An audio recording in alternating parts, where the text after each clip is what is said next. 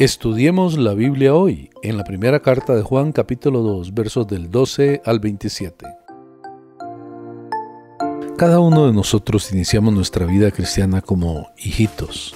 Cuando espiritualmente estamos en este punto, ¿es suficiente para nosotros conocer y estar maravillados por el perdón de nuestros pecados y por todo lo que se necesitó para que Dios perdonara por medio de Jesucristo? Las razones del perdón no se encuentran en nosotros, sino en Dios. Así como hay hijitos, también hay padres. Estos son hombres y mujeres que tienen una postura espiritual profunda. Tienen este tipo de caminar con Dios que no se hizo de la noche a la mañana. Ellos son como grandes robles en el Señor que han crecido grandes y fuertes a través de los años. Así como hay hijitos y padres, también hay jóvenes. Estos son hombres y mujeres que ya no son pequeños, pero que todavía no son padres. Ellos son los que están en primera línea en la obra de Dios. El atributo propio de la juventud es llevar a cabo las partes activas de la vida, como soldados, estar comprometidos en un servicio activo. Ellos están comprometidos en la batalla contra el enemigo. No enviamos a nuestros hijos pequeños a la guerra, ni enviamos a nuestros ancianos a las primeras filas. El mayor esfuerzo, el mayor costo y la mayor fortaleza se esperan de los jóvenes.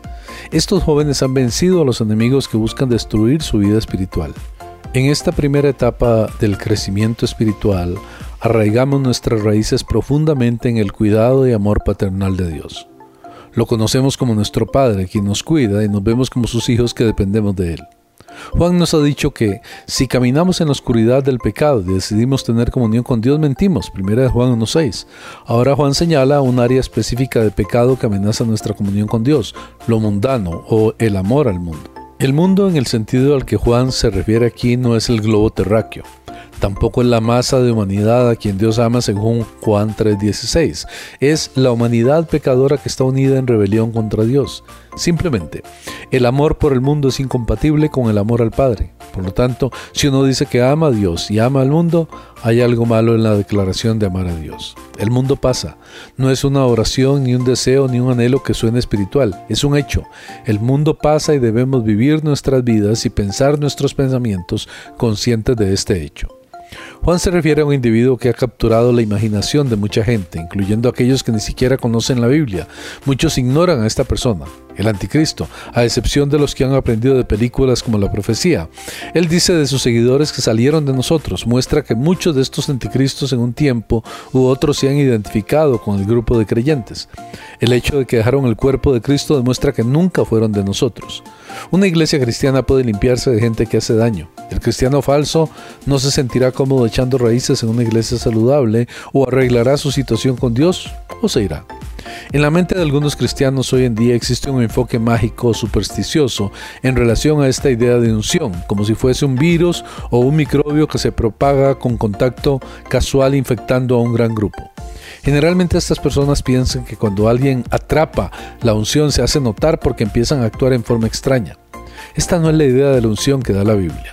Por la unción a todos los creyentes dada por el Espíritu Santo se obtienen los recursos para conocer la verdad. Esto no quiere decir que los maestros no sean necesarios, porque uno de los recursos para conocer la verdad es que maestros como Juan se lo recuerden a todos.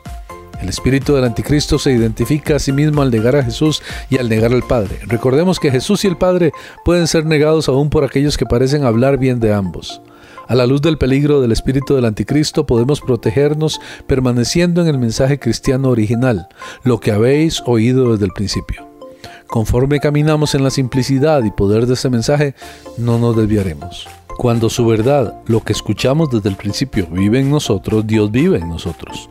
Cuando Dios vive en nosotros tenemos una promesa. En este tipo de vida, la promesa de vida eterna es real. Juan sabía que había engaño entre estos cristianos y le preocupaba. Él se apasionaba por mantenerlos conscientes con el mensaje de verdad de Dios. De nuevo lo digo, el mensaje de Juan es sencillo. Por la unción del Espíritu Santo dada a todos los creyentes, ellos poseen las herramientas para conocer la verdad.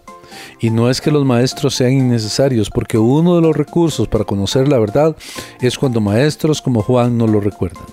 Permanecer en Él, esta unción que nos guía a la verdad, también nos guiará más cerca a Jesús.